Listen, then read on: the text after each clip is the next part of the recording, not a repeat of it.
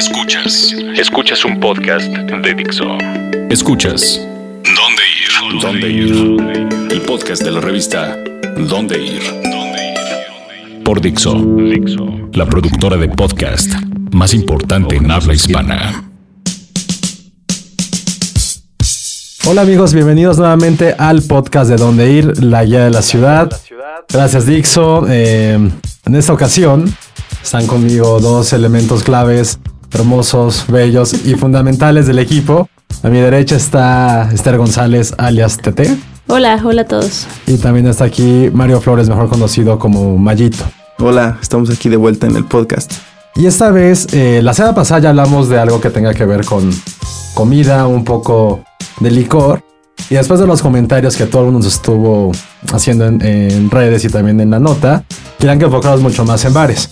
Pero eh, creo que para, para hacer algo un poquito más interesante, algo que es una tendencia en la ciudad, nos iremos ahora con los speakeasies. No es una tendencia que digo, no es nada nueva, pero creo que si en los últimos, ¿qué será? 6-7 meses, ha tomado mucho más fuerza en la vida nocturna de, de la Ciudad de México. Y están abriendo muchísimos, aunque son secretos. Y acabas de ir a uno. Sí, sí, sí, acabo de ir a uno, que no sé cómo empezar eso porque sí se puede, sí se puede hablar de él, Pero, Pero no. No puedes dar la ubicación. no puedo dar la ubicación. O sea, este speakeasy no lo tiene ni Obama. Ojalá, pero ese sí, ojalá no lo vendan tampoco. Mira, rápido. El Speakeasy fueron estos bares clandestinos de principios del siglo XX en Estados Unidos, porque estaba esta genial idea de la, de la Prohibición, prohibición. de alcohol, ¿no? Entonces la gente eh, tenía como este... es- ¿Se acuerdan de este capítulo de Los Simpson en el cual es un homenaje a los intocables que llegan al bar de Moe y es una tienda de mascotas? Sí.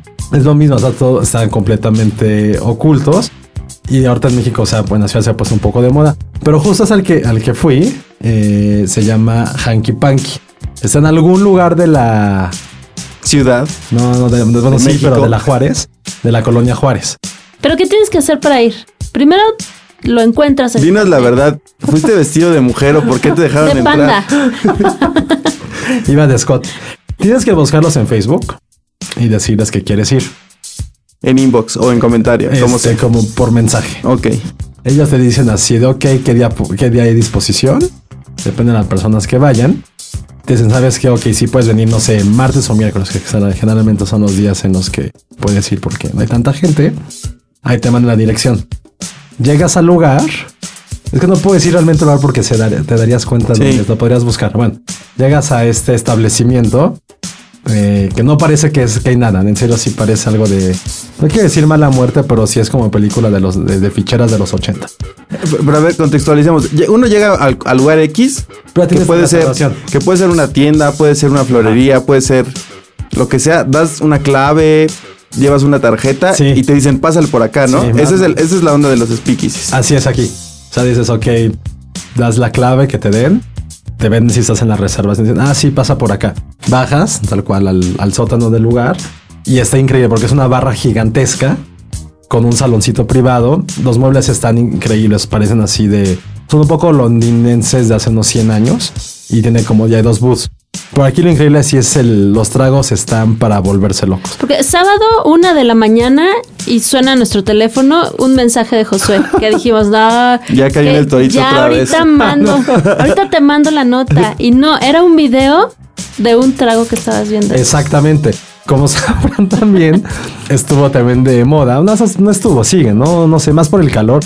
Está la paleta de conejito. Ujú. Donde acá hay un trago con el conejito De de chocolate. Turín. Ok. Que ya no es tan Turín que ahora. Eso nunca lo entendí. ¿Por qué todo el mundo ama los chocolates de conejito Turín? No, no son tan. Son Porque son- buenísimos. porque son nacionales. Entonces, aquí en este lugar, Hanky Panky, el cual decimos que es prohibido, hay un trago del conejito Turín. ¿Puedes decir el nombre del trago o tampoco? No, sí se puede. Pero bueno, es es que lo padre de aquí es que cada bartender, son como cuatro o cinco, tiene sus tragos especiales. Entonces, depende de dónde te sientes, te tocan esos tragos que hace el bartender, aunque digo, puedes pedir toda la carta. Pero esos son, eso está padre, que son cuatro bartenders de ley. Y el chiste de esto es porque ahí les va la clave del hanky panky. Para ser miembro, tienes que pagar una módica cantidad de dinero y ya puedes ir el día que tú quieras sin reservación Y el chiste es que cada bartender y los hosts y la hostess te conozcan. Entonces ya sabe qué es directamente lo que quieres ordenar. Y luego la parte padre también es que la comida, el menú lo creó Michael Calderón, que es el nombre del Juset. Entonces también la comida es una, es una garantía. Y de costos, Eso también es parte del misterio, Mayito. No podemos revelarlo todavía. Pero ¿sabes también dónde cocinan súper rico? En, en el Luciferina, Uf. es otro speakeasy. Ya también está en la Juárez. Ajá. Sí, está como en una calle muy, muy oscura. Y también entras, como todo en misterio. Es como una de estas, al, al entrar es como una casona de estas pues, viejas de la Juárez, ¿no? Sí. Entras, y te vas por la derecha, entras como por un lado de la barra y te, y te vas derecha hay como una, unas mesitas. Pero al momento de entrar creo que lo que impone, bueno, no impone, lo que te impresiona es el ambiente del lugar, cómo está ambientado y la barra que es, circular. O sea, jamás te imaginarías que en la Juárez, y no porque la Juárez sea un mal lugar, pero está este lugar Y ahí. según yo es la, es la barra más bonita que hay en la ciudad. Es circular, impresionante. Y miren que Josué ha visitado Bastante. N cantidad de barras. Mi, mi José José interior a veces se pone loco, pero sí creo que eso es muy, muy padre. También la comida es bien, bien rica. Sí, de hecho yo cuando fui andaba en mi onda vegana y aún así comí delicioso. Ujú. Tenían unas ensaladas buenísimas. Zona vegana, cuando no, lo, no, no debo de decirlo, por ejemplo, ni que se dormía en la oficina, porque no tenía la energía suficiente para sobrevivir el día. Y lo que pare de los ciferines es que hace que será, tal vez un par de meses, ya vieron la parte superior. Entonces ya también Ah, es terraza. Lo cual ya a mí en lo personal ya no me late tanto porque deja el ambiente de ser speakeasy. Sí, claro. A diferencia de otro, por ejemplo, el Jules Basement. También está en Polanco, que ahí sí está en un sótano del surtidora Don Batis, que es como un lugar de antojitos.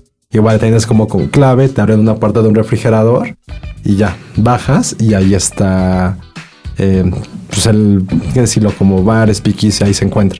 También los, tra- los tragos son, no tanto la comida, pero sí los tragos y los martes de jazz. Que Cuando estuvo de moda Whiplash, creo que todos éramos Ah. felices ahí. Después ya fue así de, "Ah, ya cámbiale Woody Allen, ya, ya pasó tu época. También una vez fuimos a una fiesta ahí en el centro, al bar Mancera, que yo ya había ido muchas veces a, a ese bar, normal, y de repente iba con unos amigos que, con los que nunca había ido y hablaron con el gerente, abrieron un pedazo de la pared que nadie se imaginaba que se abría y también nos metieron a otro speakeasy que hay ahí en el centro. ¿En el bar Mancera? En Sí, el Mancera. Eso sí no lo sabía. Y en la parte de abajo, y es música electrónica. Y entonces... Este creo que es de los más under, de los speakeasies más under. Si, si se permite la combinación de palabras. Porque sí, no, o sea, jamás te imaginarías que en esa. Y más porque pasas por una puertita y de repente es como una luz roja. Como de antro. Y entonces sí dices, órale. Y subes unas escaleras. Pasas como al primer piso y luego tienes que bajar y ya entras al, al lugar este. Sí, yo no, no recuerdo ahí tragos, yo me recuerdo con una chela nada más en la mano. Sí, bueno, es que el bar Mancera realmente es una también como cantina bastante, bastante vieja. Y ahí es como otro speakeasy. Luego otro también, eh, corta que uno que sacaste lo de la onda electrónica, porque a lo mejor no puede relacionar ese tipo de bares con, un- con música. Como diría mi mamá, mi mamá dice punchis punchis, ¿sabes? Sí, fue de esa generación que es de mamá, ya no lo hagas, por favor. Eh, se llama Poe, que está en la, en la Roma, por las Cibeles. Y es un lugar que, como el nombre lo indica, está dedicado a Edgar Allan Poe. Y aquí, la verdad, lo mejor del lugar, yo no que sí, yo soy muy, muy clavado de, de Poe, proyectan el poema del cuervo Mm. en las paredes. Y tienen tragos semigóticos, got- porque tienen como hielo seco cada una de las bebidas. Es como sus menjurjes ahí medio extraños. Pero también está bastante padre. Digo, la Roma que no se caracteriza por tener esa parte tan under, es como de los mejorcitos también que, hay en la ciudad. Y ahí venden esta bebida de helada verde también, ¿no? Sí. Para que te pongas a debrayar. Pues no sé ¿Cuál si de brayar, artista? pero. Pero sí, sí, sí. Creo que, creo que esa es de las grandes cosas que están pasando ahorita en la ciudad, es tener como todos estos bares. Y sí, la verdad que sí, mi favorito creo que ya puede ser Hanky Panky. La verdad, el año pasado fue Luciferina. Ahora sí puedo decir que puede ser Hanky Panky. Hanky Panky es como de nuestros papás, ¿no? La palabra. Voy al Sí, un Hanky. Panky. Es como. Había una canción Sí. del Hanky Panky. Y sobre todo lo que está padre es que todo esté pasando en la Juárez otra vez. Digo, tenía años que No al nivel del centro, que yo he visto que soy de los pocos que le da miedo ir al centro todavía, pero sí está pasando. Y ahorita después de, del corte hablamos de algo que está ocurriendo en el centro y que todo el mundo debería de ir, excepto en fines de semana. Entre semanita pueden ir. Y bueno, más bien esta semana porque ya se acaba. No, no, tal le quedan dos. queda una más. ¿No, dos? Sí, dos, dos, hasta el 5. Hasta el 5 hasta el 5 de junio. Esto es ¿Dónde ir? ¿Dónde ir? Dixo. Bueno, y para los que no les da miedo ir al centro como a Josué y quieren vivir toda una experiencia culinaria y todo lo que tiene que, todo lo que está relacionado con el mundo y la cultura de, de nuestro planeta, un evento que está todavía esta semana y la que viene es la Feria de las Culturas Abiertas, que lo han de ver en todos los medios, lo han de ver en todos lugares y por algo está tan abarrotado los fines de semana. Josué, ¿tú fuiste el viernes? No, yo. ¿El fin de semana? Está padre, ¿verdad? Que podamos platicar. Yo fui en fin de semana, Tete fue entre semana. Es algo, es más bien, recuerden que era el que se ponía en reforma, sobre Sí. reforma.